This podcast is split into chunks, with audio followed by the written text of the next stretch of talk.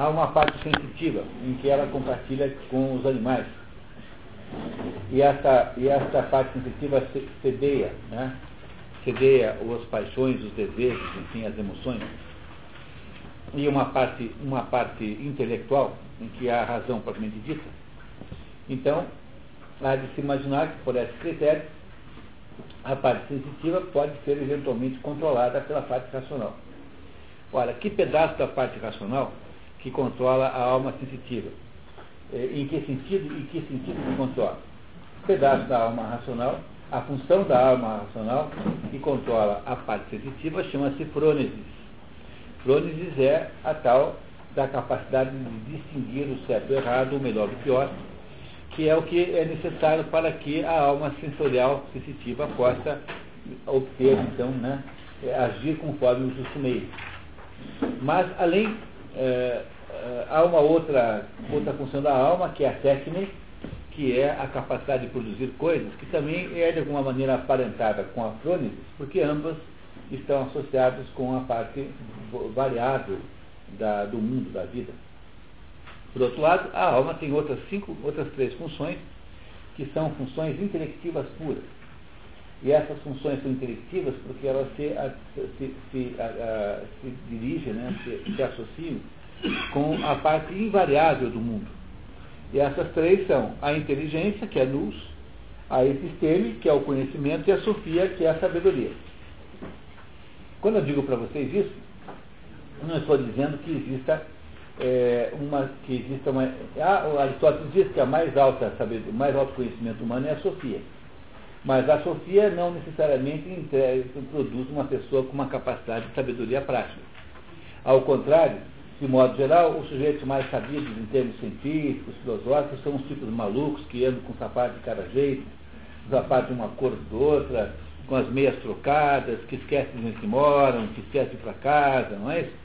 Quer dizer, há até mesmo aí o hábito de haver uma, é, às vezes, uma, uma certa incompatibilidade entre uma capacidade de obter o conhecimento Sofia e a sabedoria prática da vida. Então é muito comum pessoas que são assim é, muito sabidas em termos de conhecimento e são, são por exemplo, uh, aí uh, emocionalmente desajustadas a todos, a todos os problemas. Né? Então é isso que vocês têm aí no esquema que vocês receberam, no esquema aristotélico número 10. Estão aí as cinco, as cinco capacidades da alma, conforme Aristóteles as, as, as é, lista, né? Está aí os nomes em grego.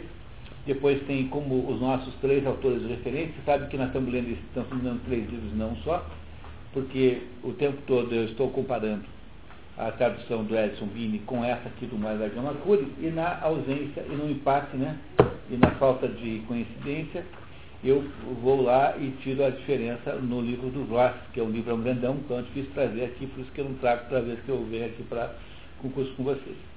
E aí então essas duas, essas cinco habilidades que estão ali, as quais estamos apenas agora nos referindo em grego e não mais em português, por causa da diferença de tradução e da imperfeição das traduções, então, elas estão divididas duas, do lado esquerdo, que é a frônesis e a técnica, uma faz e a outra cria, não é isso? E a frônesis vamos chamar de razão prática.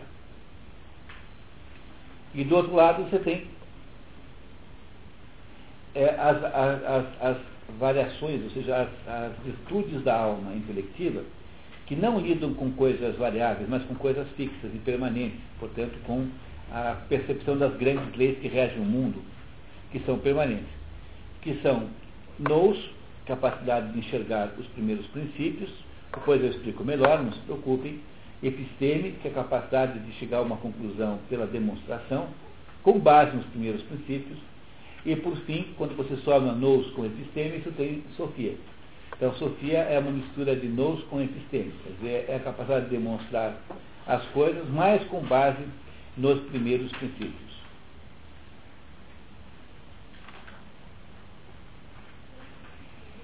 E essas são as cinco virtudes da alma que Aristóteles eh, estabelece aqui nesse, nesse texto. Ele está explicando, uma, isso tudo que está aqui, está explicando aos pouquinhos, agora a gente vai continuar lendo, lembrando desse esquema, e aos pouquinhos vai ficando claro cada, cada sutileza disso. Então estamos no item 5, né, Marco? É isso? Então, quer, por favor, alguém quer substituir o Marco aqui? Voluntário? Nenhum voluntário? Você, você quer, quer um pouquinho? Então a Karen, tá, muito obrigado. Quanto à prudência, sabedoria prática. Que é Proneses, né? Proneses. Você quer ler daí em grego? Se você puder substituir sempre por, pelo grego é melhor, tá? Quanto a Proneses. Quanto a Proneses, é possível chegarmos à sua definição pela consideração, né, consideração das pessoas com as quais acreditamos. Ora, sempre como característica do homem prudente, seria capaz de esperar tudo o que é bom e proveitoso para si mesmo, não em particular, por exemplo, o que é bom para a sua, a sua saúde e vigor, mas o que é vantajoso e útil como recurso para o bem-estar em geral. Isso fica patente pelo fato de também nos referirmos às pessoas constadas na prática, prudentes em alguma coisa em particular, quando são capazes de interagir com vista a obter algum fim particular valioso, distinto daqueles fins que são objeto de uma, de uma técnica. É, técnica. De sorte que o homem prudente, em geral, será o homem que é na liberação geral. É, porque deliberação. deliberação geral. Quer dizer, um bom carpinteiro pode ser um, um, bom carpinteiro, no sentido de que ele é capaz de produzir uma casa bem, mas pode ser um péssimo pai, péssimo marido, péssimo tudo. Ele pode não ter nenhuma sabedoria nas outras coisas. Né? Pode ser, portanto, alguém completamente imprudente, digamos assim. Então, com isso está querendo, ele está querendo dizer que a prudência, quer dizer, dizer que alguém tem fronete, sabedoria prática, é quando essa pessoa tem a palavra que nunca aparece aqui, né? Tem uma espécie de bom senso. Sabe lidar com a vida de uma maneira sensata, que é a coisa que mais encontrável nos velhos do que nos jovens, porque os jovens não têm capacidade de fazer isso, por quê? Aí é que está o problema, né? Que aí você entende isso quando você lê o Vermelho Negro. Por que, que o Julian Sorrel Jean Sorrel é um sujeito magoado com a vida, é tipicamente humilhado e ofendido de Aristóteles, de, de, de.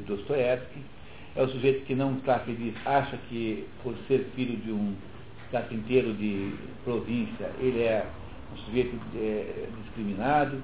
Aí ele vai trabalhar na casa de uma família muito, muito importante na cidade, e aí resolve conquistar a mulher do, do dono, não porque ele a fizesse fato, mas só porque ele queria provar, ele queria apenas tirar satisfações da humilhação que ele passava. Entendeu? Depois ele vai para Paris e lá arruma um super, uma super posição de secretário de um grande político e resolve seduzir a filha do dono, não porque ele a fizesse de fato, mas porque ele, no fundo, queria apenas é, se vingar, entendeu? Então, por que, que o Julian Sorrel faz esse monte de besteira? Ele acaba gerando um enorme desastre no final das contas. Porque ele só tem alma sensitiva, ele não tem alma racional. Porque ele não controla a alma, porque ele é, ele é um sujeito motivado pelo quê? Pelas paixões, pela, pela, pelo ressentimento, que é a palavra melhor para definir o que define as ações do Julien Sorrel. É um ressentido profundo e que não consegue enxergar a vantagem de nada. É, a, a Madame Bovary não é assim. A Madame Bovary é só ambiciosa. Ela não é ressentida com coisa nenhuma. Ela só quer ser muito mais do que ela não é. Ela quer ser mais do que ela é a Madame Bovary, de alguma maneira, é legítima.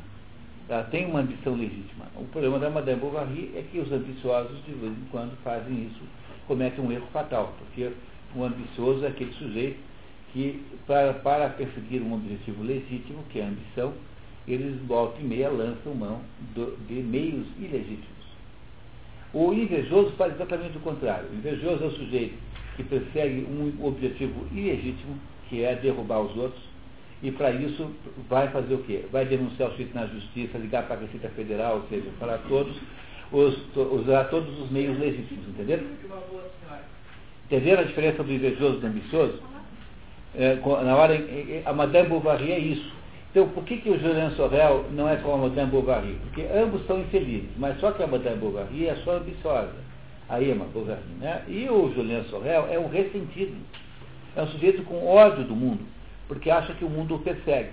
Então, o Julian Sorrel é um sujeito cuja vida está, uh, está, uh, está sendo uh, conduzida como um eixo central pelo ressentimento. Olha, o que, é isso? O ressentimento é uma emoção, é uma função da alma sensitiva.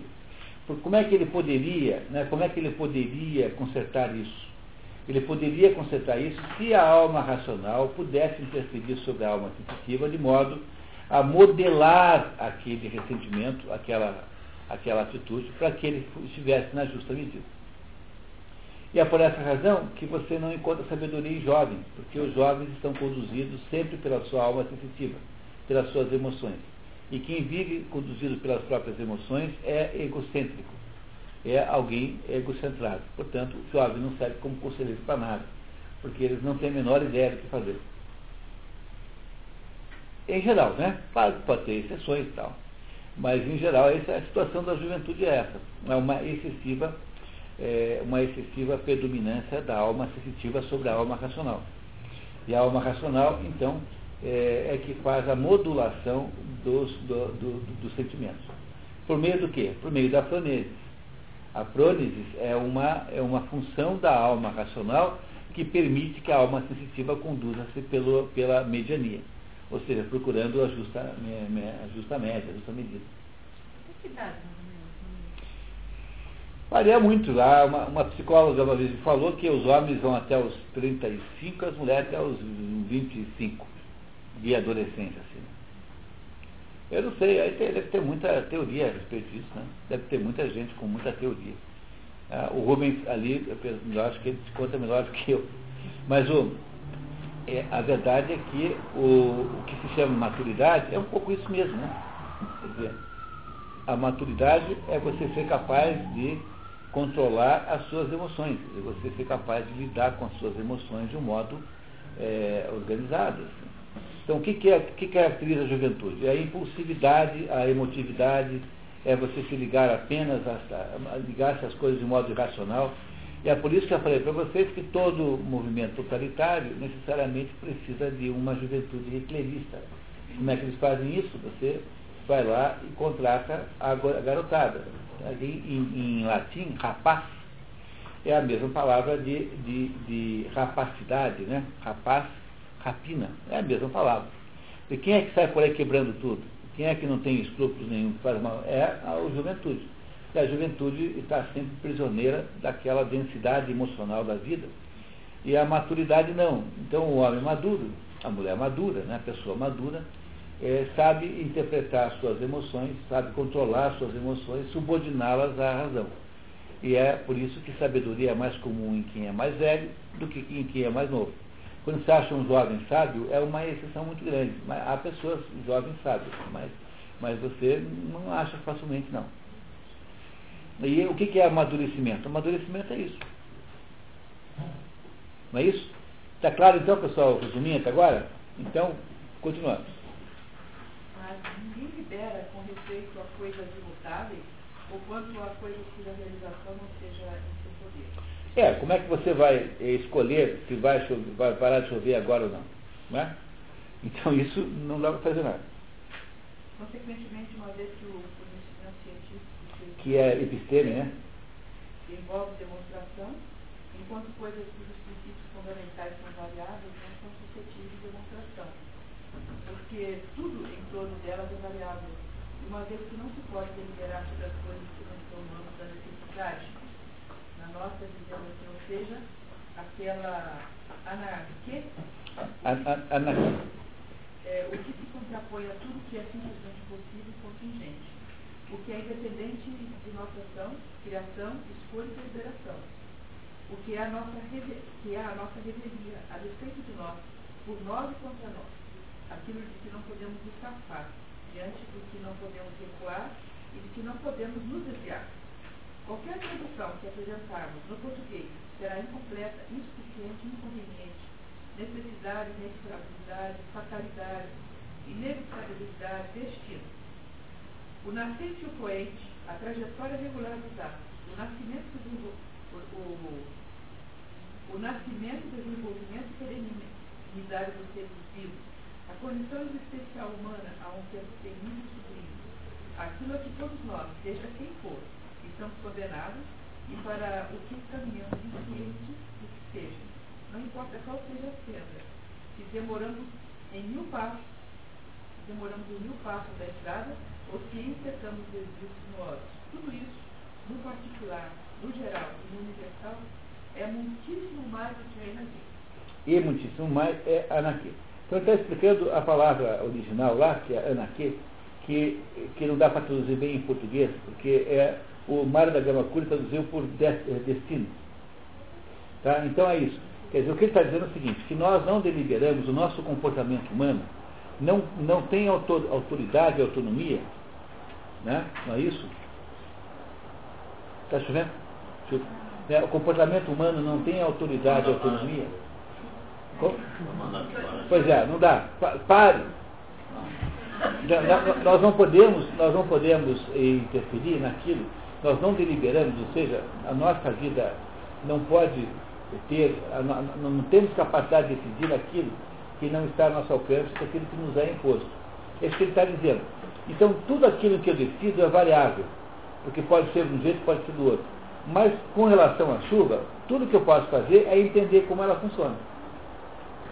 Por isso que tem um pedaço da alma intelectual que é de natureza de conhecimento puro, né? e tem um pedaço da alma intelectual que é de conhecimento prático. No fundo, o que tem na verdade é assim: tem a sabedoria prática e a sabedoria teorética.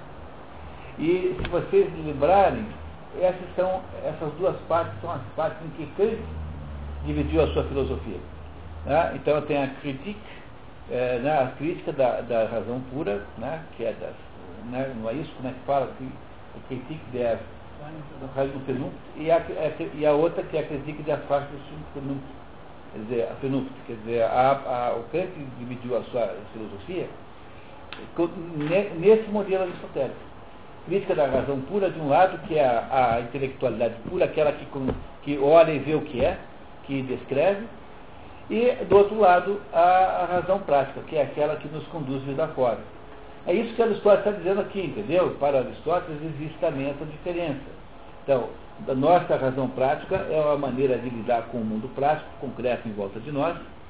Não é isso? Aquilo que, que nós vamos vivendo e vamos nos, nos dando aí, né? E vamos aí mais ou menos convivendo com as coisas, coisas concretas do mundo, e, por outro lado, um pedaço da razão está voltado para o conhecimento em si puro, puro e simples. O conhecimento prático é muito mais útil, porque permite que você possa viver melhor. O conhecimento teórico não tem nenhuma utilidade. Daí, no entanto, na metafísica, não aqui, Aristóteles diz assim, se tem alguma coisa que não tem menor utilidade na vida, é o conhecimento das causas primeiras, ou seja, o conhecimento metafísico. No entanto, todos os outros dependem dele. Porque no fundo, no fundo é o conhecimento humano por excelência. Embora não tenha nenhuma utilidade prática em princípio. Uma pessoa pode viver bem com sabedoria, nunca ter ido à escola, não ter a menor ideia sobre como funcionam os fenômenos. Que é o caso de um pescador numa ilha. É, o Robinson Crusoe, que é um dos, dos livros mais bem feitos já foram escritos, talvez não exista nenhum livro tão importante para a juventude do que o Robinson Crusoe.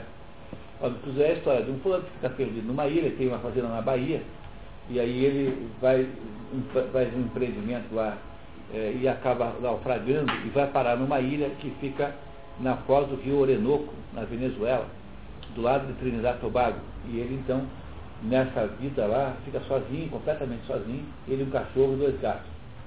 E ele então tem que viver a sua vida concreta. Então ele precisa arrumar um jeito de fechar água, uma maneira de se é, defender dos animais, acha umas cabras, as cabras são selvagens, como é que você captura aquelas cabras, depois como é que você faz para ordenhar a cabra, etc, etc, etc, etc, etc.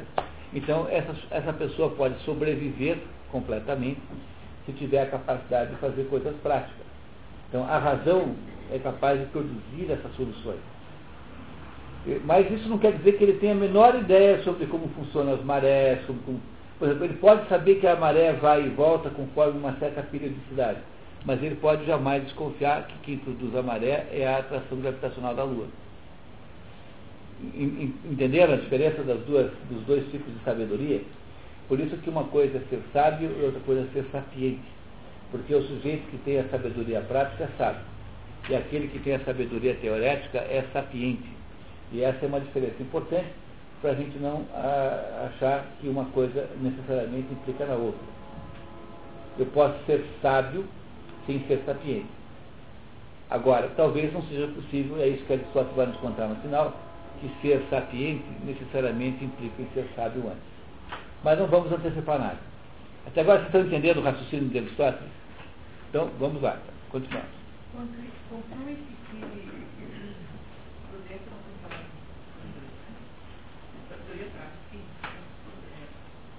A pronese, né? Isso. Conclui-se que a pronese não é o mesmo que, Episteme. episteme, como tampouco pode ser o mesmo que Técnica. Não é conhecimento científico, Não é, não é episteme. não é episteme porque é assunto relacionado ao comum da significação. E não pode ser é, Técnico. porque ah, o criar e o fazer são geneticamente diferentes. Posto que o criar visa a um fim, e é destino do de criar, enquanto no fazer, o fim não pode ser outro senão o próprio ato. Ou seja, fazer bem é em si mesmo o fim. Insiste, portanto, que a Proneses. a é uma qualidade é, racional de percepção da verdade, que concerne a ação relativamente a coisas boas e más aos seres humanos. Tá certo, pessoal? Se vocês olharem aqui para o esquema, número 10, tem ali, ó, tá? Proneses, faz, né? Ela não cria. É Frones ou Frones?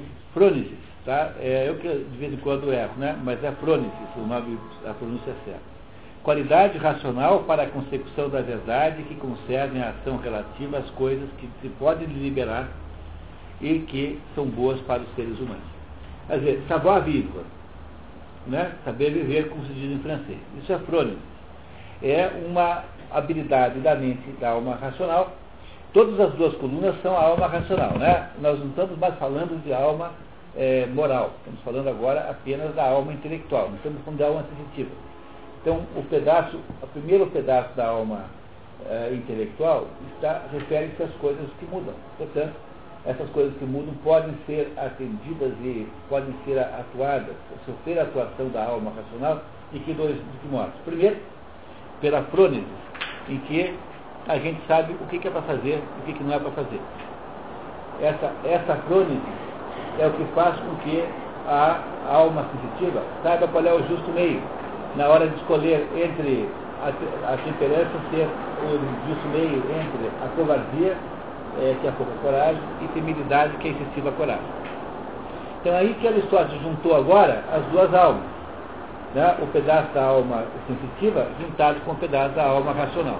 No entanto, a alma racional também pode produzir coisas que não é da mesma natureza que o comportamento, porque enquanto fazer certo é apenas fazer, comportar-se certo, então a verdade está enquanto se faz, a arte do carpinteiro é uma arte em que acaba acontecendo, no final das contas, um objeto, um produto, que não é o próprio ato de fazer a carpintaria. A casa destaca-se do ato de fazer, portanto a casa é criada, é inventada. E essas são as duas características da esquerda. Então reparem ali. A definição de Proneses, que é a tal da razão prática, né? Practice em linguagem kantiana, que atinge, o que, que, é, que, que a Proneses faz? Atinge a verdade correspondente ao correto desejo. E a técnica, que cria, não faz.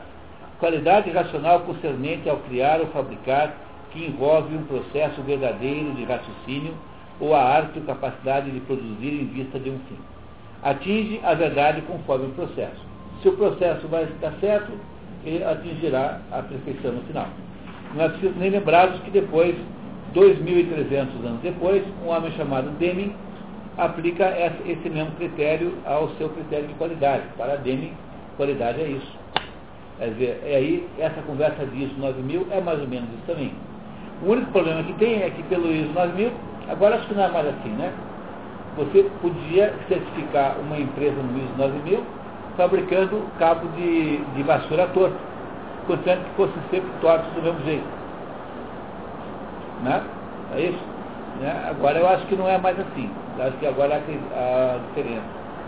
Mas vocês compreenderam que o conceito de qualidade deminiano, que é o conceito do processo do ISO 9000, o conceito de qualidade de Minuano não é igual ao conceito de Jurano. Jurano é outro conceito. Mas o conceito de qualidade verificada pelo ISO 9000 é um conceito deminiano, do Deming.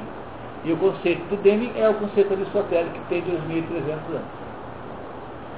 Que é a ideia de que a racionalidade está no processo de fazer, ou seja, na sequência de atos.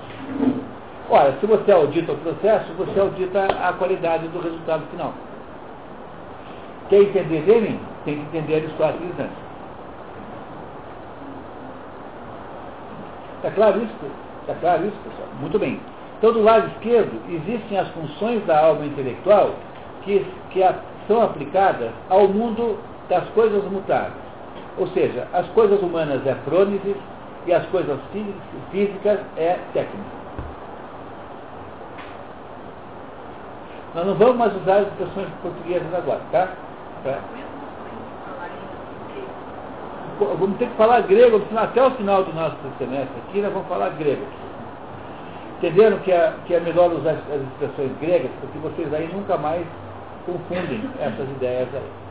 Essas cinco palavrinhas gregas são obrigação saber. Essas cinco não tem jeito. Tá,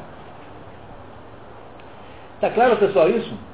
Tá? Muito bem. Então, continuando. Por isso, homens, homens como o Pérez são prudentes, porque possuem uma faculdade de. Prudente seria melhor traduzir por, por sábios práticos, né? né, são prudentes, são sábios práticos. Né? Porque Fromes é sabedoria prática. Faculdade de ter faculdade de ter coisas são boas para si mesmo e para os seres humanos.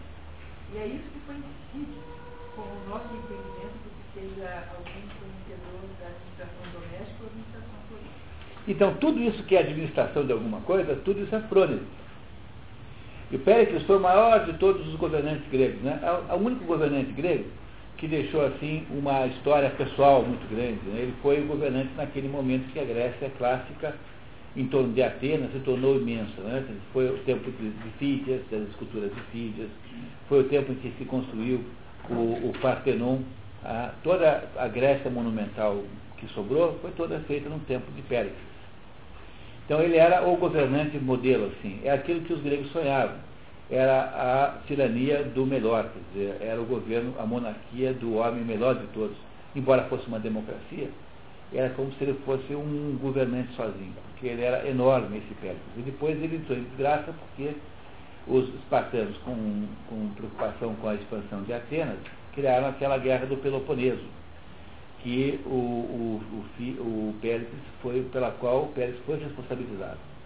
E ele, é, porque os, os atenienses tiveram que se isolar, as condições higiênicas diminuíram muito, teve uma peste muito grande, morreu uma terça da população, e o Péricles também morreu, né, da, da mesma doença.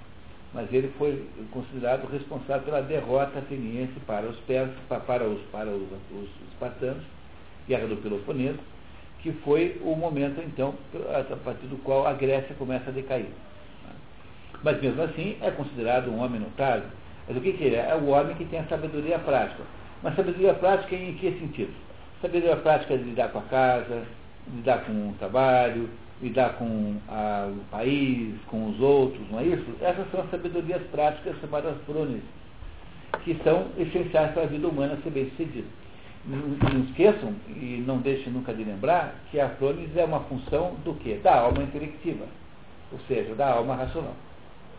Porém, não mais voltada para descobrir como as coisas são, para a ciência mesmo, propriamente dita, mas voltada para o que é melhor fazer. Portanto, aquilo que instrui os nossos desejos e emoções para que eles se expressem de modo racional e não de modo infantil e como adolescente. Claro, né? Ok, continuando. É, isso se coordena com o significado da palavra temperança da nossa soprou. Soprosine. A qualidade, que, a qualidade estável daquele que é são de espírito e de coração. Aristóteles parece sugerir uma, uma ponte ou conexão entre a virtude do caráter, como foi dito na primeira parte, a temperança, ou moderação, é uma virtude moral. Ou ética de uma virtude intelectual, a prudência e a sabedoria prática, no sentido de a moderação conviver com a prudência preservada. Então, a dizer, as virtudes morais só são virtudes porque elas são um desejo de fazer bem, que está no, no, no, no âmbito da alma sensitiva, e uma sabedoria sobre o que é fazer bem, que é uma contribuição da alma intelectiva. Não é isso? Quer dizer, o que, é um bom soldado? É aquele soldado que deseja fazer certo, dizer, suas emoções são proativas, ele tem a, disposição a fazer, e, é, e alguém que diga para ele o que é ser um bom soldado. Ele tem que ter tanto o componente, digamos, de caráter, portanto, um componente de sentimentos, quanto um componente de conteúdos. Os dois componentes. Essa palavra, ou seja, preservador, a prudência, temperança, né? Seja a preservadora da prudência. E a temperança realmente preserva nossa crença quanto ao nosso próprio bem, pois o prazer e a dor não destroem ou pervertem todas as crenças. Por exemplo, a crença que os três anos juntianos são ou não são conjuntamente iguais a dois anos restos, mas apenas crenças relativas à ação. Os primeiros princípios da ação são o fim para o qual nossos atos são meios. Porém, um homem corrompido por um amor ou prazer ou medo da dor não consegue, de modo algum, discernir qualquer primeiro princípio e é incapaz de ver, ver que deve escolher e realizar tudo como meio para esse fim e que sirva a esse fim. É, o que ele está dizendo é que no âmbito da esfera moral, você tem é, também tem que ter a capacidade de perceber é, concretamente e intelectivamente o que é o certo a fazer. Mas uma pessoa que esteja com as suas, com, com as suas, com a seu, com a sua as emoções completamente desarvoradas e sem controle, essa pessoa não é capaz de perceber o que é certo. Então o sujeito percebe tudo errado. Então o problema todo da ação eh, do mundo da, da alma sensitiva é conseguir subordinar aquelas emoções à, à alma racional de um modo que seja viável isso na prática. Dizer, tem, as duas coisas são sempre presentes, tanto a questão do caráter quanto a questão do conteúdo, ou seja, a questão do que é a verdade a ser procurada. E, é por isso que há a contribuição dessas duas almas.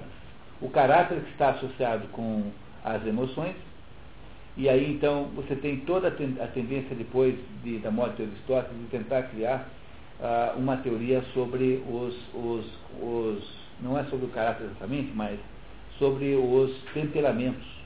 Porque ah, se os temperamentos nascem na alma sensitiva, então o principal, o principal aí dos uh, discípulos de, de Aristóteles, que se chama aquele que era de Lesbos, como é o nome dele?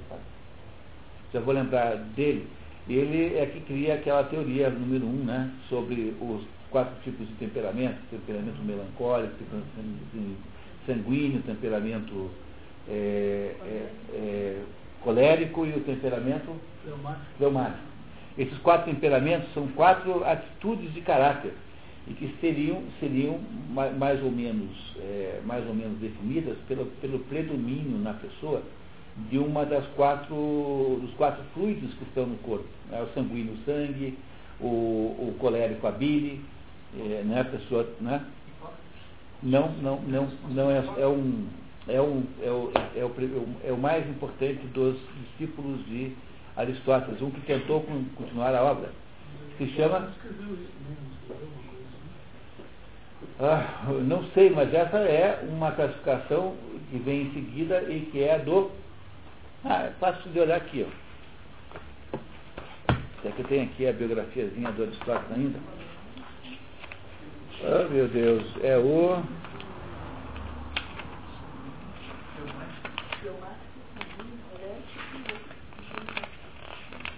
Eu não tenho a biografia, eu já, já lembro. Melancólico.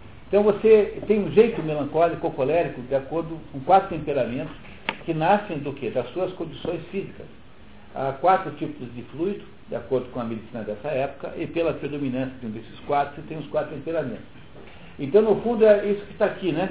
É, é que o Aristóteles está dizendo o seguinte, que o, a capacidade que tem de o caráter é, adaptar-se ao conhecimento, quer dizer, à verdade, que é aquilo que vem da alma racional, também depende um pouco do modo como o caráter é. Uma pessoa com caráter completamente é, escangalhado, não é. Você tem aí? Não, tem? Teoflasto, tá? Teoflasto é esse discípulo de Aristóteles que nascido em Lesbos, aliás, quando Aristóteles estava lá tentando fugir lá de, de Atenas, andou com ele lá, morando um tempo em Lesbos. E esse Teofrasto é quem é autor dessa classificação dos quatro, das quatro, dos quatro temperamentos. Então, reparem né, que há, há uma pesquisa. O Teofrasto não se anime, quer dizer, ele é um, apenas um, um, um, continuador muito limitado e muito modesto né, do, do Aristóteles. Né? Mas ele é apenas mostrando que a continuação da obra dele tinha a ver com essas coisas que estamos lendo aqui. Continuamos?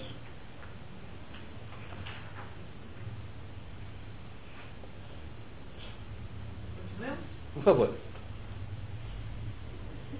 Com muito importante ser a prudência uma qualidade racional para a concepção da verdade que concerne a ação relativamente às coisas que são boas para os seres humanos. Ademais, podemos falar da excelência da, da técnica, mas não a podemos da prudência.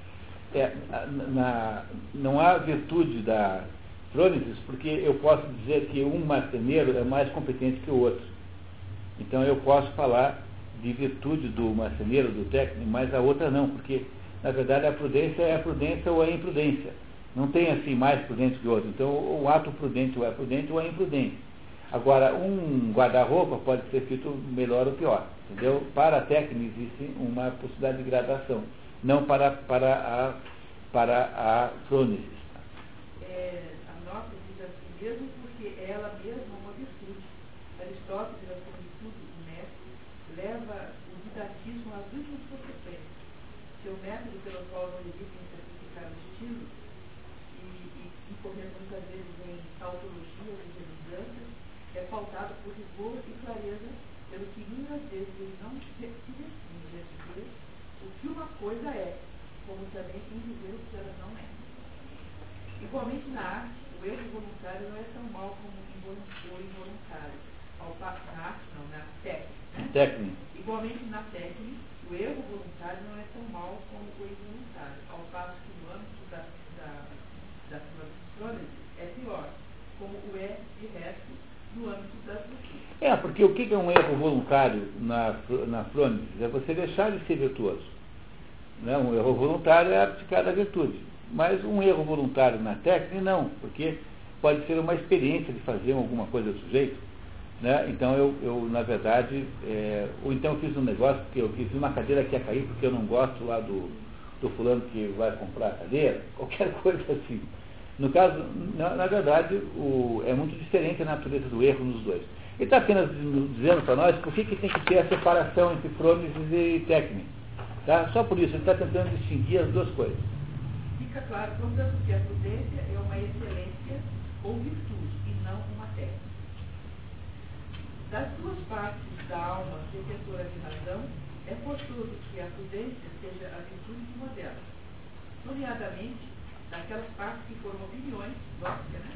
Doxa. Pois a opinião, a doxa, se ocupa daquilo que é passivo de variação, o que faz a prudência. Embora doxa, opinião, não seja uma virtude intelectual é porque, o que, que não é virtude intelectual? Porque ele não cabe em nenhuma das cinco categorias. A doxa é uma opinião. Ela não é frônesis, quer dizer, ela não é uma sabedoria prática. Ela não é técnica, porque ela não produz nada concreto no final. Ela não é, é nous, inteligência, porque afinal de contas ela não está procurando os primeiros princípios. Ela é exatamente o contrário de episteme, porque episteme é o contrário da opinião. Quer dizer, episteme e opinião são antônimos.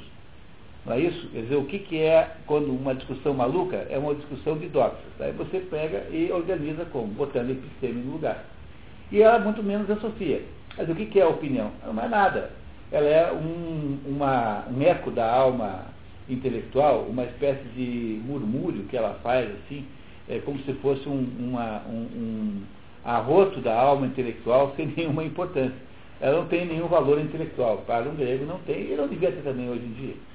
Então, no o Brasil, que é um país que as pessoas todas têm opinião sobre todas as coisas, porque aqui acredita-se que o objetivo das conversas seja alguém ganhar a discussão. Então, qualquer conversa aqui é uma conversa de maluco, porque são cinco, seis pessoas discutindo assuntos diferentes, achando que é o mesmo, e todas elas não, não desinteressadas profundamente na opinião dos outros, porque no fundo só querem pôr a sua.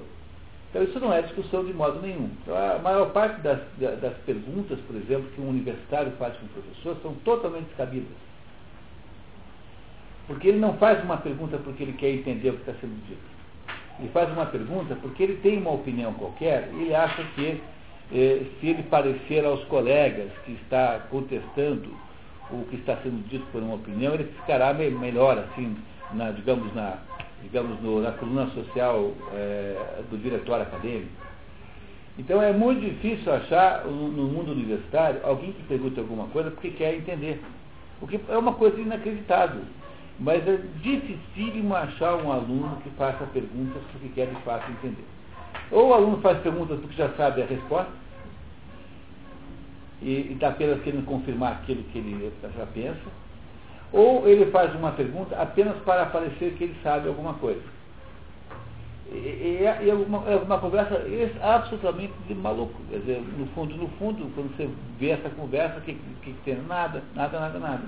Porque o sujeito contesta aquilo que você está dizendo, mas ele não tem a menor ideia de alguma comprovação da contestação. Então ele diz assim, não, mas isso não é verdade. Mas ele não tem ideia porque que ele falou. Ele só falou porque é bacana dizer isso. Mas ele, ele tinha que ap apresentar a sua, a sua demonstração. É por isso que o método filosófico mais rigoroso que já existiu no mundo, que é o método escolástico, ele funciona assim, funciona pelo disputar. Então vamos lá, eu vou chegar agora e vou discutir com o Rubens sobre se Deus existe ou não. Então eu vou é, defender a tese de que Deus não existe. Então eu vou dizer, ó, Rubens, olha, Deus não existe por causa do seguinte, isso, isso, isso, isso, isso, isso. Veja, Deus não existe porque se o mundo é mau e Deus é autor de todas as coisas, é, Deus não pode ser mau. Portanto, se Deus é, é não pode ser mau, mas o mundo é mau, logo Deus não existe. Aí o Rubens, na hora que vai apresentar a tese oposta, não pode falar nada sem repetir tudo que eu falei. Olha, Munir, você acabou de dizer o seguinte, que Deus não existe, porque Deus não pode, o mundo é mau e Deus não pode ser mau. Então, por causa disso, disso mas com relação a essa sua afirmação, eu tenho a dizer o seguinte, pá, pá, pá, pá. Aí para eu poder falar para ele, eu tenho que dizer tudo aquilo que ele falou. Porque, senão, porque aí você tem uma discussão de verdade. Claro que esse método é o método impossível na prática no mundo moderno. Porque essas, esses debates, por exemplo, que há, estão colecionados na Suma Teológica de São Tomás de Aquino, são debates que duram, dá para durar dois anos e meio discutindo. São debates intermináveis para o nosso padrão de, de, de paciência e investimento intelectual. Mas, ao contrário desse debate, é essa, essa, essa conversa de louco, essa coisa de maluco, né? Quer dizer, o, o, o, o homem moderno é um, um, monte de macacos no McDonald's, né? Um monte de macacos lanchando no McDonald's. Não é isso que são os seres humanos modernos. Em relação, por exemplo, à intelectualidade é, da Idade Média, é isso que são os, os, os colegiados intelectuais modernos, mais ou menos isso. Bom, continuamos. Entretanto, a prudência não se limita à prudência que é, é crônica, né? É, crônica não se limita a ser uma qualidade racional, como é mostrado pelo fato de uma qualidade puramente racional poder cair no esquecimento, ao passo que uma falha da, da crônica não é meramente um lapso de memória. O conhecimento científico. É... Entenderam isso, né? Entenderam o que ele falou aqui? A prudência não se limita a ser uma qualidade racional. Né? como é mostrado pelo fato de uma faculdade puramente racional poder cair no esquecimento. Você pode é, esquecer, mas uma fase de prudência não é meramente um ato, porque tem um aspecto aí associado com a vontade, associado com os desejos, associado com a alma sensitiva. Por isso que ela não é meramente racional, porque ela também está associada à vontade. Tá? Continuamos.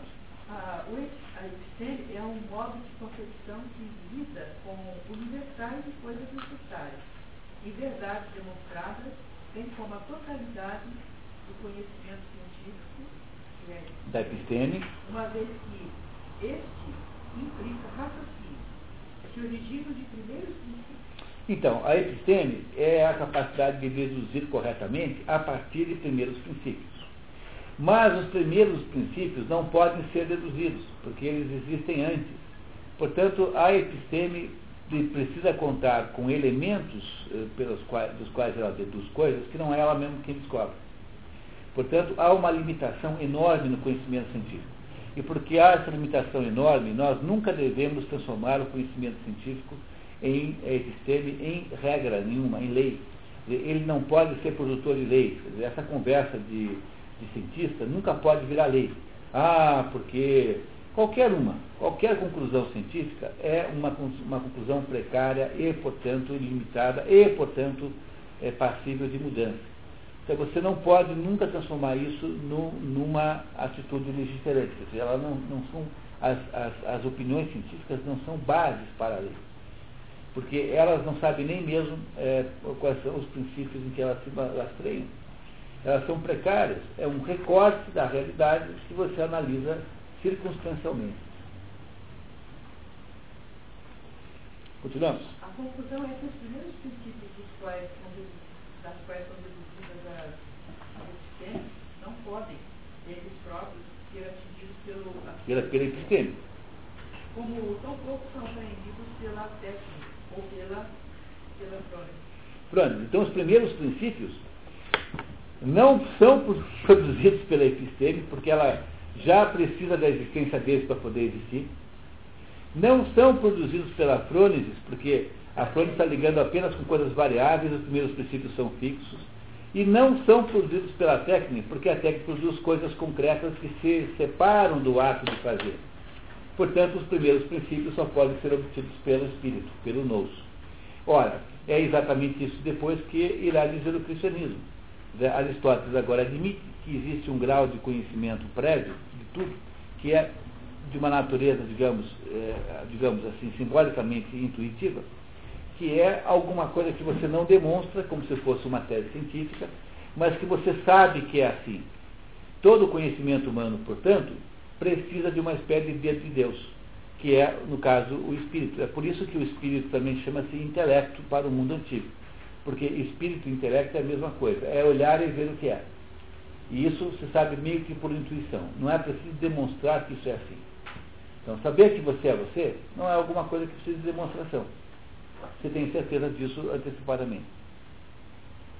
Toda a filosofia de Aristóteles é fundamentada na existência de primeiros princípios que ele nunca demonstra. Aqui nesse momento, pessoal, olha, eu não, eu não tenho palavras para dizer o tamanho que é esse capítulo desse livro, sob o ponto de vista da compreensão dessas coisas aí. Então, ele está demonstrando que a ciência não pode ser geradora dela própria, que a ciência é alguma coisa que existe depois que existem primeiros princípios determinados. Está dizendo que a sabedoria prática não consegue perceber os primeiros princípios justamente porque é prática. E os primeiros princípios não são práticos, eles são teoréticos. E que a técnica é capaz de produzir aí automóveis e, e geladeiras, mas não é capaz de produzir os primeiros princípios. Portanto, onde é que, está, onde é que estão os primeiros princípios? Estão necessariamente numa outra parte da, da mente racional, que ele chama de nous. Só que o nous, que é o espírito, de onde vem dianoético ou noético, de alguma maneira, embora ele não diga isso, pertence a, não pertence ao homem. É como se fosse um dedo de Deus, é, um sopro de Deus que nos deu uma capacidade de perceber e olhar as coisas que nenhum outro animal tem. Dizer, o espírito não é humano. E é por isso que as teorias todas sobre a vida humana, digamos aquelas mais tradicionais, dizem que o nosso corpo é, é, é perecível, que perecerá e desaparecerá, que a nossa mente, que é a psique, também é perecível, embora alguns fiquem aí como fantasmas, dizer, esses estudos, esse escolho de natureza psíquica, fique aí como os fantasmas, sejam perceptíveis, mas isso tudo depois vai se dissolvendo, e, no fundo, tudo acaba, exceto aquilo que não é humano, que é o espírito. Espírito é a mesma coisa que intelecto, exatamente igual. Então, agora, Aristóteles vai nos dizer que tem de haver alguma coisa não humana em tudo isso para que isso possa funcionar. Veja, Aristóteles não tem uma teologia, porque isso tudo é assunto de teologia. Ele não tem uma teologia, que, é, que é a, a, a que é a teologia para Aristóteles? É a ciência dos primeiros princípios. Ele nunca fez um livro sobre isso. Nem, não há nenhum livro, não, não há nenhuma notícia de um livro que ele tenha escrito sobre isso. Mas ele é, necessariamente implica, é, cria as condições para que esses primeiros princípios tenham necessariamente uma origem não humana. Reparem o que ele vai dizer agora. De verdade tem que ser demonstrada pelo processo dedutivo a partir de outras verdades, ao passo que a técnica é a prudência e a, e a, Prunese, prunese. que se refere coisas, somente coisas mutáveis. Tampouco é a sabedoria. Pode ver a nota? Ou seja, Sofia, e traduzido daqui redundantemente por sabedoria filosófica, distinguindo, distinguindo a da prunese, que traduzimos por, por sabedoria prudente. A acepção de, de Sofia aqui empregada é de um saber profundo em geral, mais amplo e mais elevado do que todas as demais virtudes intelectuais. Como o leitor perceberá pelas próximas linhas, Aristóteles não a distingue essencialmente do conhecimento científico, que seria a, a, que é episteme. e do entendimento que é luz. Vemos nela uma mescla harmoniosa desses últimos, todavia a distingue da crônica. Por quê? Porque a afronese está do outro lado do, do, do, do balanço, que a afronese está associada com o mundo prático, enquanto que esses três aí, Nous, Episteme e, e Sofia, estão do lado direito. Por quê? Porque essas três coisas do lado direito referem-se às coisas do mundo imutável, ou seja, de onde é que nós viemos, para onde é que nós viemos, quais são as condições da vida humana, aquilo sobre o qual não é possível ter escolha. Do outro lado esquerdo estão as coisas pelas quais nós podemos escolher. Eu posso pintar o caminhão de branco ou de azul. Então, a técnica de produzir, é, produzir, produzir caminhões me permite, me permite a escolha. E, por outro lado, é, a frônesis é essencialmente saber escolher. E frônesis o que, que é? Saber escolher. Né? Fundamento, na última análise é isso. Então aí vocês estão entendendo por que, que houve essa separação das duas colunas aqui. Ficou claro agora? Tá? Muito bem. Conhecimento dos primeiros princípios, visto que o sábio tem que chegar a certas coisas também por demonstração.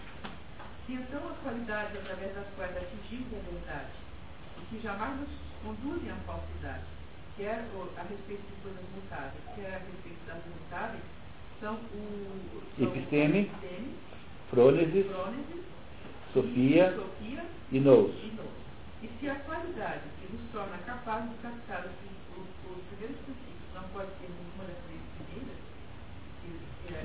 Episteme, Crônesis e Sofia. Só nos resta admitir que é consolo que os princípios sejam aprendidos pela inteligência, pelo espírito. Pelo espírito. É um pedaço da alma racional que não é humano, que é espiritual. Então, o, o, os orientais separam, né? Os orientais dizem assim, ó, tem o corpo, tem a alma e tem o espírito. Tá? Aqui o Aristóteles não separa o espírito do corpo, tanto é que os gregos costumam dizer que é alma e corpo. Né? Mas não é que os gregos eh, simplifiquem o homem, a alma e corpo. É que para o conceito de alma grego, ele inclui um pedaço que é o espírito. É isso que está fazendo o Aristóteles agora. Está dizendo assim, olha, entre as cinco funções da alma eh, racional, que aqui nós chamaríamos de mente, né? É, há aí, é, aí dentro, porque veja, para Aristóteles o conceito de alma é muito maior do que o conceito de de psicologia, né? É muito maior do que isso. É, então, dentro da alma racional existe lá um pedaço que é espiritual, que é a inteligência, que é o nous. E é esse pedaço que sabe as verdadeiras, verdadeiras coisas. E os primeiros princípios só são percebidos pelo nous. Portanto, como eles não são é, demonstráveis, porque se fossem demonstráveis seriam produtos de episteme, e como a episteme, nesse caso, não pode demonstrar, porque ela depende deles, então, os primeiros princípios são naturalmente captados meio que por intuição. Então, são coisas que você sabe que são assim e que é preciso apenas deixar o seu espírito perguntar se são assim. Quando a filosofia moderna uh, decide né, uh, extinguir o conceito de espírito, que é o que faz, que é o que faz, é, faz uh, Descartes, a partir de Descartes é assim Assim, começa-se a achar que a alma é que vai definir, a, que a episteme é que definirá os primeiros princípios. Mas a episteme não consegue fazer isso, porque a episteme precisa deles. Então o que acontece é que ela arbitra primeiros princípios, ou então tenta trabalhar fora dos primeiros, de qualquer que sejam eles, e aí você tem essas filosofias de correr atrás do rabo modernas que não vão a lugar nenhum. Então está aqui a estruturação do verdadeiro pensamento filosófico. Então, quando eu digo para vocês que todo conhecimento, no fundo, é mitológico, eu estou dizendo isso. Quer dizer, a mitologia traz para você o quê? Os primeiros princípios. A mitologia não serve para você interpretar como uma produção humana, mas a mitologia só serve como é, interpretação de você.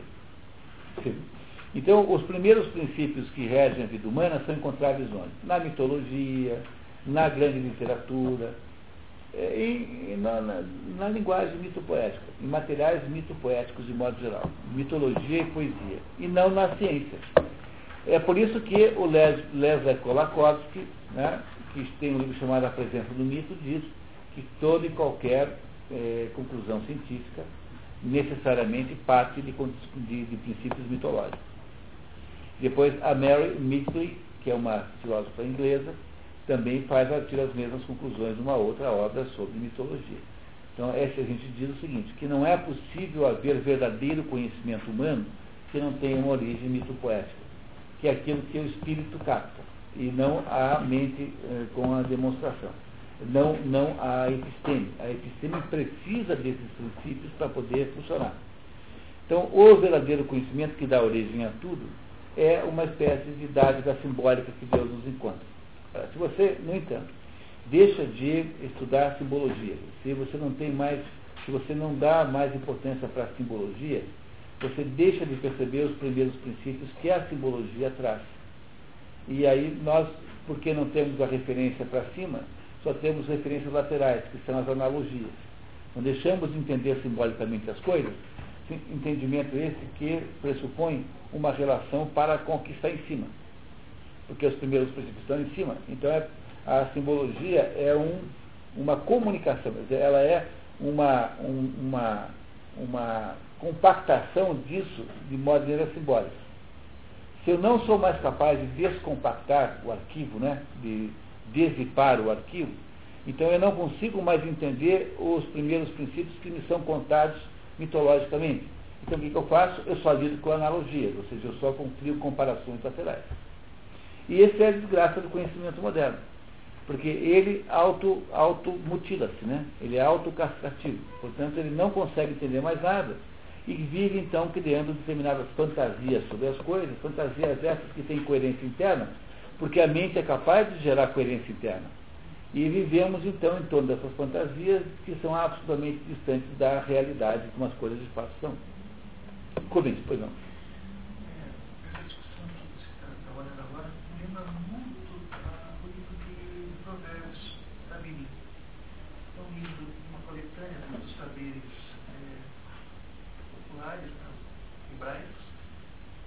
talvez na mesma época que estamos falando de Aristóteles, né, muito antes de Cristo, e ele tem duas dimensões. Ele tem uma dimensão que ele fala de uma sabedoria prática, de conceitos. Ó, se você não trabalhar, se não poupar, você vai ter problemas. Então ele trabalha nessa dimensão buscando uma justa medida nas coisas, um equilíbrio nas coisas. Mas ele afirma categoricamente, não é possível chegar a uma sabedoria sem partir da premissa, da primeira base, de Deus, que a verdadeira sabedoria vem de Deus. Então, ele está exatamente falando, que acabamos de discutir, mas uma outra vertente, uma vertente hebraica. Só que o, o Aristóteles não sabe disso, porque o Aristóteles não é cristão e nem hebraico. Então o Aristóteles, ele, ele, ele percebe que não é possível resolver o problema se não ser por aí. Então o que, que ele faz? Ele, embora não seja capaz de fazer esse passo, porque ele não tem uma teologia, o que, que ele faz? Ele diz assim, olha, eu não sei o que vai, o, como é que é isso, mas isso tem que entrar aí. É isso que ele faz. Quer dizer, o, o, a filosofia grega só se resolve mais tarde quando ela é, de alguma maneira, substituída. Quer dizer, o grande momento em que você casou isso aqui com o cristianismo é a filosofia tomística. Mas é o que o está falando tem muito fundamento, porque é, o, Salomão escreveu isso 700 anos antes de Pois é, mas o Aristóteles não é capaz de fazer a mesma conclusão, porque ele não diz isso peremptoriamente. Não, é, não dá para você imaginar isso. Veja, o grego não tem essa perspectiva metafísica. É, é, Platão tem. Tá? Platão tem a perspectiva metafísica. Aristóteles não, porque Aristóteles está pensando nas coisas concretas, contáveis, tá? do mundo manifestado. Então, Aristóteles não consegue dizer assim, isso diretamente como diz a Bíblia. Não é? O cristianismo depois vai dizer. É isso. Então você vai, vocês vão ver daqui a pouquinho que o Aristóteles cai aqui numa espécie de aporia. Ele não consegue sair do beco sem saída, a não ser que você quebre o círculo com essa espécie de iluminação divina. Mas ele sabe que é assim, porque ele está nos dizendo que o espírito é isso. Que o espírito, que é o intelecto, né, que ele chama de intelecto, é a única maneira de se perceber a, as primeiras verdades, as verdades fundamentais do mundo, sem as quais nenhuma ciência é possível. Então veja, o, a, a filosofia grega não consegue resolver isso. E como ela não consegue resolver isso, ela é substituída em seguida pelo cristianismo que consegue resolver. Aí, como a filosofia grega é extraordinária, vem na Idade Média. Pois é, mas é, mas é, mas os tempos históricos são assim mesmo. Aí quando chega no ano 1000, no ano 1000 você tem o auge dessa junção. É, você tem a argumentação aristotélica associada com, a, com o cristianismo, chama-se escolástica, que é a obra tomística inteira.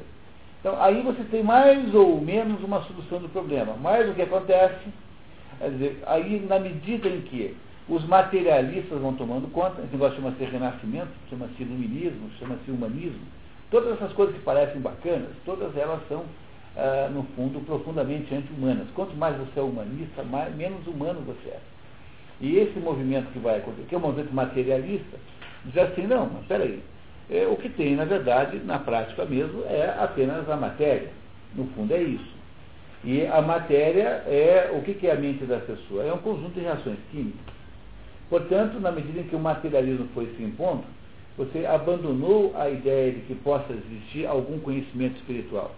E aí o que acontece? Aí você caiu nas garras dos labirintos infindáveis, infinitos, das mentiras que a nossa mente é capaz de criar e aí então nós passamos esse resto do tempo correndo atrás do próprio rabo, inventando teorias malucas sobre como as coisas são, completamente autocontradditórias, e nas quais acreditamos piamente. Fazemos tese de doutorado sobre isso, criamos, ensinamos nas universidades disso.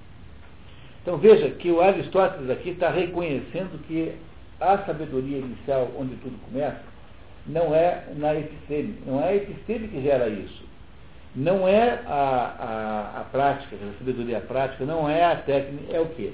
É a inteligência, que, que ele chama, que é a mesma coisa que espírito para o mundo escolástico. Depois, inteligência e espírito é a mesma coisa.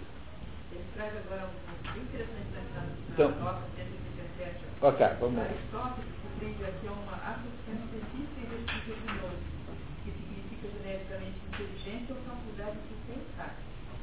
Virtude particular do intelecto, o entendimento é intuitivo e não opera por dedução, mas indutivamente, o que permite apreender os primeiros princípios. É, ele é intuitivo. Você sabe que é assim, tá? É isso mesmo. Só assim que você aprende os primeiros princípios. Quer dizer, é uma coisa espiritual, não é uma coisa racional. Toda vez que você joga fora o componente espiritual, você vai submeter a nossa existência à razão pura. E o próprio Aristóteles que disse que a razão é que manda, não aceita isso. E como ele não consegue fazer esse raciocínio completo, é que ele vai criar logo em seguida aqui uma pequena aporia. Vamos, vamos tentar em frente então. O termo Sofia é empregado na, na, para indicar aqueles homens que são os mais consumados médicos suas técnicas. O sentido original e da palavra é precisamente a habilidade manual, aquela habilidade exercida e utilizada no artesanato e nas diversas artes que exige muito a destreza das mãos. Quer dizer, o teu, o teu, no, lato senso, né, Sofia é igual a mestria. Mas no sentido filosófico não, tá? É isso que ele vai fazer em seguida. Sendo, por exemplo, aplicado a Fídias como escultor e a Policreito como confeccionador de estátuas humanas. É, não precisa ler notas, é apenas dados biográficos. Nesse, nesse sentido, portanto, Sofia significa simplesmente habilidade artística, mas pensamos igualmente que algumas pessoas são sábias em geral, e não num ramo em particular, não sabem alguma coisa mais em particular, como diz Homero em Margit.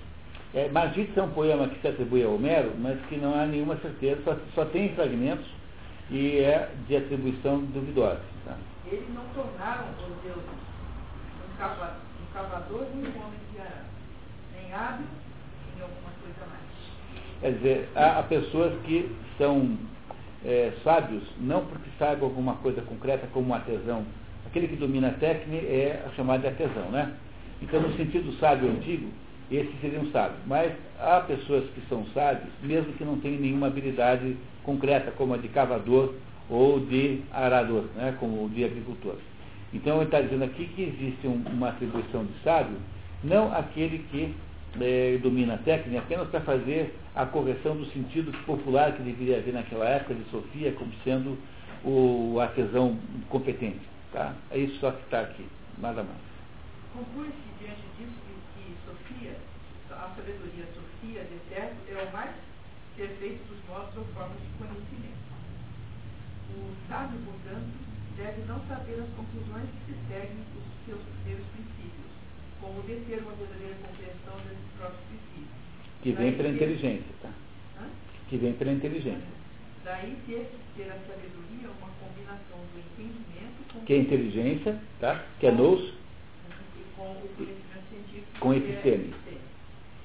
É, é imperioso ter ela um conhecimento consumado dos objetos mais externos. Então, aqui no esquema aristotélico número 10, está escrito ali, está vendo? Então, nous, o que, que é? A faculdade de aprender os primeiros princípios que não podem ser provados pela razão. Ela atinge a verdade dos primeiros princípios. Mas a episteme, convicção que se chegou com base na demonstração a partir dos primeiros princípios, que atinge a verdade demonstrável, e aí quando soma nous com episteme, dá Sofia. Sofia o que é? Razão teorética, que é a razão pura de Kant, né? Reinigen, Reinigen Vernunft, né? que é puro. O mais perfeito modo de conhecimento é a combinação de inteligência com episteme e voltar para objetivos superiores. Ou seja, para entender aquilo que está acima do ser humano. Se a frônesis é a maior sabedoria que alguém possa ter na vida, a frônesis só se, só, está, só se aplica à vida humana. Mas a Sofia não. A Sofia vai investigar a origem do universo, do cosmos, para onde veio, para onde vai. Portanto, a Sofia está num grau mais alto do que a frônesis. Porque a Sofia é a, a, a junção do conhecimento científico modernamente, que é a episteme, com o conhecimento dos primeiros princípios. Portanto, o filósofo é o, o mais alto grau de realização humana. Se os seres humanos normais precisam apenas deixar que a, que a frônesis oriente a sua vida prática, não é isso? E os seres humanos mais, mais desenvolvidos na espécie são aqueles sujeitos que conseguem ter Sofia. Ou seja, aqueles sujeitos que conseguem olhar e entender como o mundo é. Mas cuidado, tá? Cuidado que para Aristóteles, e isso é muito importante saber, para Aristóteles ninguém tem direito a ser sapiente, ou seja, a ser Sofia, a ter Sofia, se não tiver caráter também.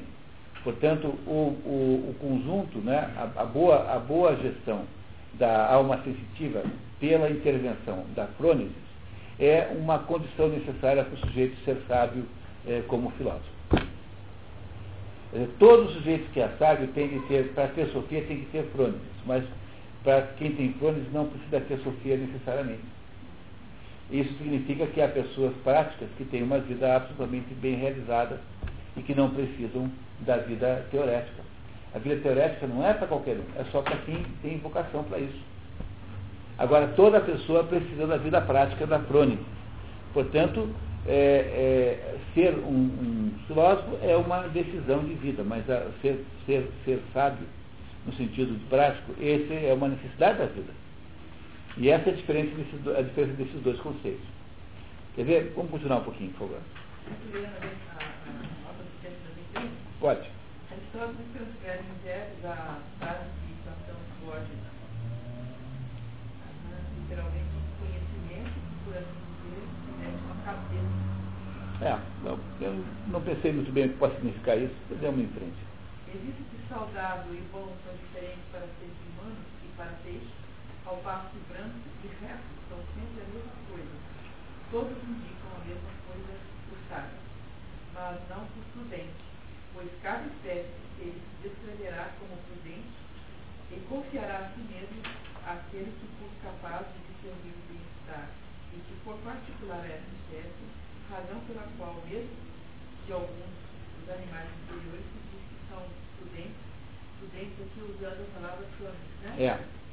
E, São sábios na prática. É, a saber, os que exibem com a capacidade de antevisão em sua própria. Quer dizer, a, a frônesis, que é aquilo que se faz melhor, depende muito de que circunstância está vivendo. De quem é você, onde você está, em que momento, etc, etc. Para cada circunstância haverá uma sabedoria prática. Mas, se, se, a Lua é quadrada ou redonda, isso não depende de, de onde você está olhando para a Lua. Então, a frônesis está num grau mais baixo, digamos assim, de, de, de valor epistemológico, falando assim, porque ela refere-se às coisas variáveis e, portanto, varia. No entanto, do ponto de vista prático, ela é absolutamente imprescindível. Não é isso? Enquanto que a Sofia não. A Sofia está lidando com coisas que são permanentes e que não dependem de nenhuma circunstância. Então, os fenômenos químicos dependem de circunstâncias apenas químicas, mas não de circunstâncias políticas, meteorológicas, não sei o que, de jogo tem Copa do Mundo, não tem, tanto faz, etc. Então, essa é diferença do, da Frones, porque no fundo ele está sempre, no fundo, no fundo ele está caminhando por gerar uma bipartição simplificada. Do lado prático tem a Frônesis, do lado teórico tem a Sofia. No fundo, ele está dizendo que são essas duas coisas que estão em contradição. É por isso que o, que o Kant fala de filosofia de, de razão prática e de razão pura, porque o Kant também faz essa classificação. Então, no fundo, as duas coisas que estão em contradição aqui, digamos, as duas, não são contradição, né? Os dois elementos centrais em torno dos quais o assunto se resume é esse. Há uma sabedoria para a vida prática e uma sabedoria para a vida teórica. Um chama-se Frônesis de um lado e do outro chama-se Sofia. E aí qual dos dois é mais importante? Que no fundo é a conclusão do nosso texto aqui, né? Que vamos acabar fazendo sozinhos, porque não vamos conseguir ler todos os, as, as linhas até o fim. Mas é essencialmente essa ideia. É, não desvalorizar uma pela outra, porque a, a sabedoria prática é obrigatória para todos os seres humanos. Porque é só por ela que você é capaz de conduzir a sua, a sua vida emocional, a sua vida dos desejos, ou seja, a vida sensitiva, a alma sensitiva. Por outro lado, é, a, a, sabedoria teórica é o mais alto e mais elevado grau a que um ser humano possa atingir. Porque aí é que ele, ao, aí é que estão, está realmente o conhecimento do mundo. Essas duas coisas é, atribuem-se a duas coisas diferentes. Por isso é que elas, no fundo, de alguma maneira, elas resumem a alma racional. Embora haja cinco virtudes, no fundo, no fundo, essas duas aí resumem essas cinco. E é por isso que o Kant, na hora de fazer essa filosofia, pega só essas duas aí, que ele chama de razão, a razão aqui, no nosso caso aqui, que é, que é a Sofia, né? É chamada pelo Kant de, de razão pura. Quer dizer, a, a razão. Aquilo que Aristóteles chama de razão epistemológica, seja, aquela que é capaz de conhecer, para Kant é razão pura. E chama assim em alemão. E aquilo que o, aqui é chamado de razão de sabedoria prática, para Kant é a sabedoria prática também, usa a mesma expressão, practis, practis pernus, razão prática. São as duas obras do, do Kant, principais, né, em torno das quais toda a filosofia de Kant está, está, está estruturada. Então vejam que, eh, mesmo sendo um sujeito maluco, ele parte da, da, da divisão, da perspectiva aristotélica. E essa é a razão pela qual o Lovejoy, que é outro filósofo, diz que toda a filosofia é, que o mundo da história da filosofia nada mais é do que notas ao pé da página de Platão e Aristóteles. Esse é um pé de página de Aristóteles que vira a filosofia do campo. Estando equivocado ou não, afinal veio daqui. Tá? Continuando. Também fica patente que a sabedoria sofia não pode ser idêntica à ciência política. É né? É, a ciência política é a ciência da polis, né? Quer dizer, né? isso, tá? Isso mesmo, tá? Pois se formos qualificar de sabedoria o conhecimento dos nossos próprios interesses, haverá muitos tipos, é, tipos diferentes de sabedoria, uma para cada espécie. Não é possível que haja uma única sabedoria tal que se ocupe de bem de todos, de bem de todos os seres vivos, tanto quanto não é possível haver uma arte, uma técnica da medicina para todas as coisas existentes. Então, a medicina é uma técnica que varia conforme o tipo de doença porque há doentes que aceitam tal remédio, outros não. Então, a medicina é uma técnica, portanto, lida com a variabilidade do mundo. A ciência política é um tipo de frônesis, quer dizer, como é que eu organizo a sociedade? Aí, no livro A Política, ele tem dezenas de fórmulas que ele apresenta, dizendo, olha, essa aqui é bom para uma cidade assim, para os espartanos, que são meio grosseirões, é melhor desse jeito, para os atenienses, que são mais finos, não pode ser do outro jeito. Compreenderam? Então, a, a, arte de organizar a cidade varia conforme as circunstâncias. Então, a frônese e a técnica, ambas têm variedades conforme o tipo de circunstância que existe. Mas a mesma coisa não se aplica à Sofia. Porque 2 mais 2 igual a 4, em qualquer circunstância, mesmo no Polo Norte, mesmo abaixo da Terra, mesmo num avião voando muito alto, não é? Não é assim? Então essa é a diferença desses dois lados aí, são muito diferentes. Pode-se argumentar que o ser humano é superior aos outros animais e que não faz diferença alguma conquanto existem outras coisas sumamente mais divinas em sua natureza do que o ser humano. A exemplo, para nos restringirmos ao mais conspícuo dos corpos que compõem o sistema celeste. Conspícuo é visível. Né? Ele usa aqui divino mesmo? Aí Bom, eu não, não sei porque eu não, eu não, não comparei esse pedaço com, com os outros, né? Mas o, o, que interessa aqui é o seguinte, porque as pessoas que dizem que a, é, que a é, frônesis, é mais importante do que a Sofia, eu disse, não, mas veja, como a frônesis está associada com o saber viver a vida humana, né? está associada com a vida prática, e o ser humano é o mais importante dos animais, então aí está a maior da sabedoria. Mas aí eles fazem assim, não, mas isso só seria assim se os seres humanos fossem a mais importante criatura criada. Mas não é só olhar para o céu para você ver que existe um cosmos que é maior do que o ser humano. Portanto, a Sofia, por se associar a coisas mais altas do que a vida humana, é necessariamente mais importante do que a Frônese. Compreenderam essa? No fundo, agora ele está resumindo a conversa apenas essas duas coisas. A Frônese e a Sofia e está tentando encontrar maneiras de explicar, comparar essas duas.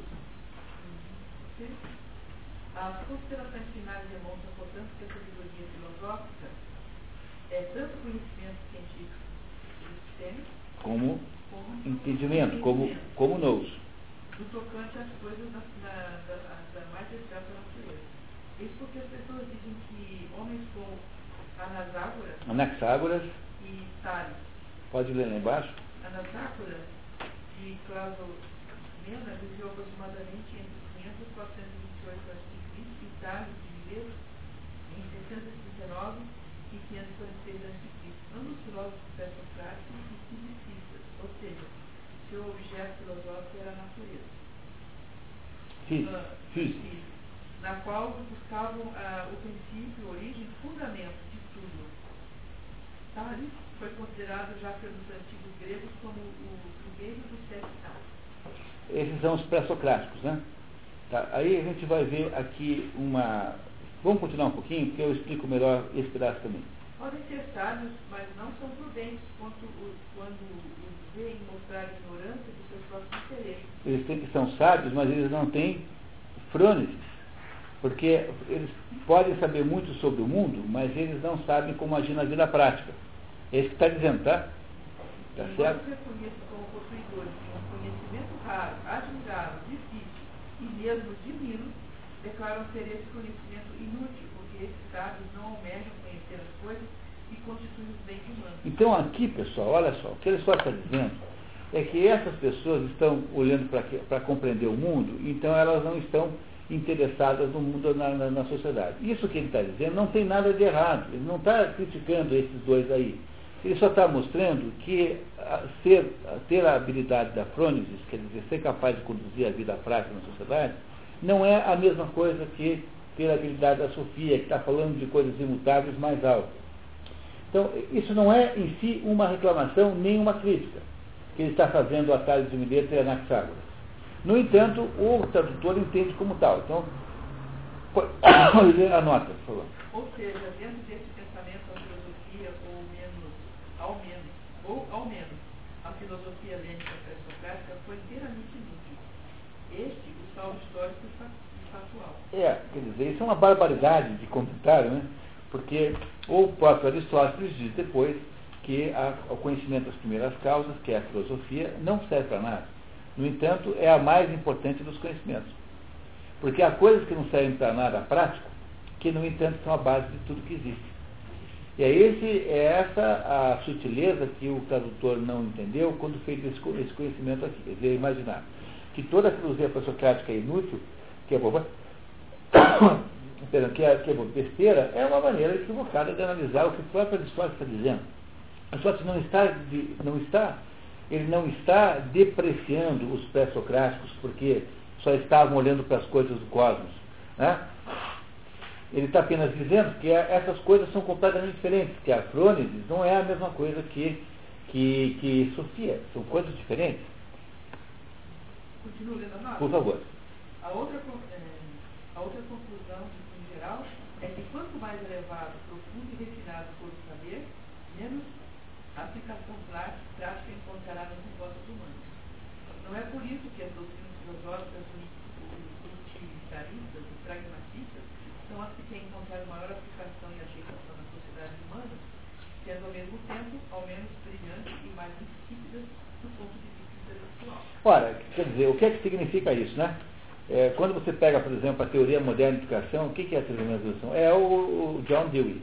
O que é o John Dewey? Ele é um filósofo pragmatista americano. Aí quando você vê no que se transformou a educação, você compreende por que, é assim. Ela é, é, essa ideia aqui, né? De que é preciso transformar tudo em prática. É, então aqui com esse comentário, ele mais ou menos conserta a primeira parte do comentário. Quer dizer, ele, ele admite que possa haver aí alguma importância em coisas que não são práticas. Não é isso? Tá? Mas ele está um pouco em dúvida, o nosso tradutor aqui.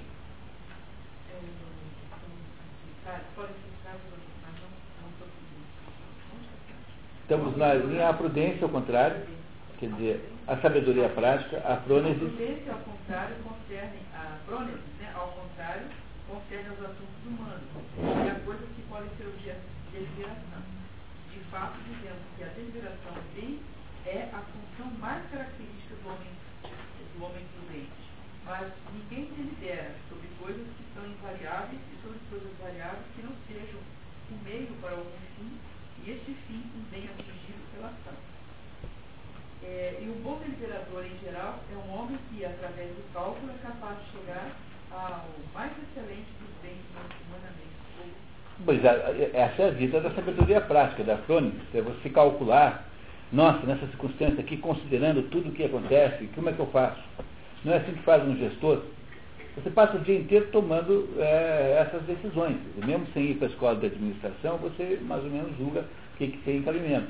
Agora, o sujeito que está procurando a Sofia, ele não está negociando coisa nenhuma. Ele tem que saber, por exemplo, como é por que chove. Qual é a descrição do mecanismo da chuva? É uma descrição que independe de qualquer cálculo. É uma descrição que vai existir lá em qualquer circunstância. Ele está aqui apenas se esforçando para nos explicar a diferença de uma coisa da outra, né? Tá, continuamos. Mas a prudência não é apenas um, um a, a, a não é apenas um conhecimento de princípios gerais, pois tem também que levar em conta fatos particulares, uma vez que está envolvida com a ação ocupando certas coisas particulares. Essa é a razão por que homens ignorantes dos princípios gerais, por vezes, obtêm maior êxito na ação do que outros homens que os conhecem. Por exemplo, se um indivíduo sabe que carnes leves são produzidas de digestão mais fácil e, portanto, mais saudáveis, mas não sabe que tipos de carne são leves. É improvável que consiga restaurar a própria saúde, o que provavelmente conseguirá um indivíduo que apenas sabe que carne de frango é saudável e leve. Entendendo? Aquele que sabe a teoria da leveza da carne, se não souber que carne que é leve, não vai ter saúde nenhuma. Então o outro, sem saber a teoria, come frango porque já aprendeu que frango é bom. Então esse segundo aí, porque tem uma sabedoria prática, irá se dar melhor do que o primeiro. São dois tipos de sabedoria diferentes, sabedoria prática e sabedoria teorética. A sofia teorética não é a mesma coisa, né? não, é, não é isso que sofia é prática. Né? Portanto, tem que separar. Tônis é uma coisa, sofia é outra. Em outras matérias humanas experientes, obtém maior sucesso do que o, do que o teórico. Sendo a crônica concernente à ação, necessita-se de ambas as suas formas, ou de preferência realmente o conhecimento que aqui é nous, né? É. O nous Não, não, é, não, não é não. Não, aqui é... É saber é mesmo. mesmo né? É, não, para particulares mesmo das circunstâncias em que você está vivendo. Realmente o conhecimento dos fatos particulares é ainda mais do que o conhecimento dos gerais, princípios gerais. Entretanto, aqui também é preciso que haja alguma faculdade superior do controlador. Muito bem, tá? Faculdade superior do controlador que é a Sofia. Pois, pois é, aí esse, esse que é o problema dessa história aqui. Porque quando você vira a página, virem a página, por favor, tá? Então, olha aqui, ó. Ali na Sofia, então você tem ali, é, e é evidente, né? Não é isso? Aí, leia o segundo parágrafo, por favor. As considerações feitas, É, pode ler, e é evidente, tá? Na página 190, e é evidente, pode ler. ah, mais acima. E é evidente que a prudência não é idêntica ao conhecimento científico. Quer dizer, então, não é, Não é evidente que a frôniges não é idêntica a episteme. Episteme. Pois, como foi dito, ela se reporta à apreensão dos fatos particulares finais, uma vez que a coisa a ser feita é a coisa particular final.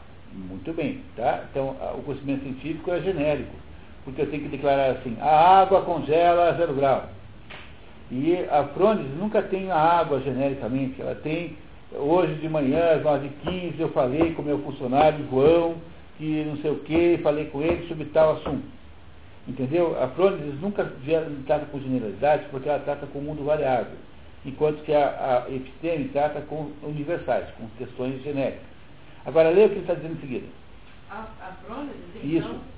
Se opõe ao, ao entendimento. A inteligência. inteligência, pois este apreende definições as quais não podem ser provadas pela razão, ao passo que a crônica se ocupa de coisas particulares, de coisa, da coisa particular final, a qual não é objeto do conhecimento, podendo ser captada somente pela percepção. Não é a percepção dos sentidos especiais, mas aquela espécie de intuição pela qual percebemos que a figura final da matemática é um triângulo pois nessa direção também existe um limite. Mas como o termo percepção se aplica no sentido mais pleno à intuição da matemática do que à prudência, temos que conviver com a intuição aplicável e é, a essa última pertence a uma espécie de. E aí, então? Sabe o que aconteceu?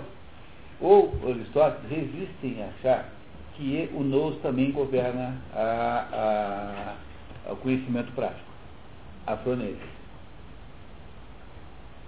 E aí, então, cria-se o seguinte problema insolúvel.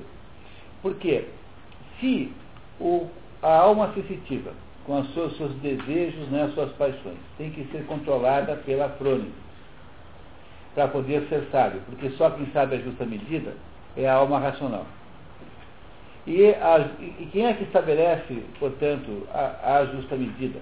Porque para saber o que é verdade, do ponto de vista de episteme, eu tenho que saber quais são os princípios primeiros, que estão na inteligência. Mas quem é que estabelece o comportamento primeiro que está eh, por trás da frônese?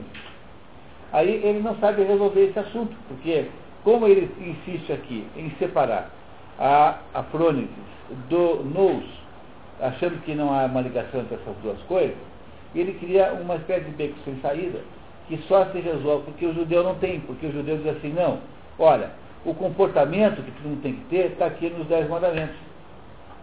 Entendeu o que são os Dez Mandamentos? Os Dez Mandamentos são a interferência divina para dizer assim, bom, enquanto para vocês não ficarem quebrando a cabeça, sabendo como é que como é que analisa os casos práticos. Então está aqui, ó, Dez Mandamentos, é só vocês copiarem o que está aqui. Como os gregos não têm os Dez Mandamentos, e ele, ele, o Aristóteles não está querendo relacionar, portanto, o nous, ele, porque na verdade ele não desenvolveu o nous. Ele não tem uma teologia, ele não tem uma filosofia da, dos princípios primeiros. Ele tem um pouquinho na metafísica, mas não, nunca quis desenvolver de fato isso, ou não pôde. Então, como ele não tem ideia do que seja de fato o espírito, então ele recusa-se a aplicar a ideia de espírito ao conhecimento prático. Então, o que, que o que é que, que serve como referência prática? Como os melhores homens fazem. Então, como é que você sabe que fica melhor? Aquilo que fazem os heróis. É por isso que toda a pedagogia grega é baseada na ideia do herói, que é a Ilíada e a Odisseia.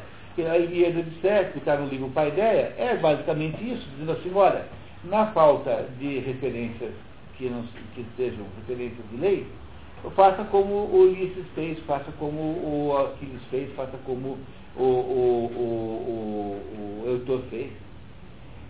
Então, vocês entenderam agora todo o processo grego, como é que é? É assim, ele não tem as tábuas da lei, ele não tem uma lei moral maior que diga assim, frônesis é a aplicação dessas coisas da vida prática. Então, o que, que ele tem? Ele tem uma coisa chamada frônesis, que é uma sabedoria prática. Mas a sabedoria prática tem origem em que coisa?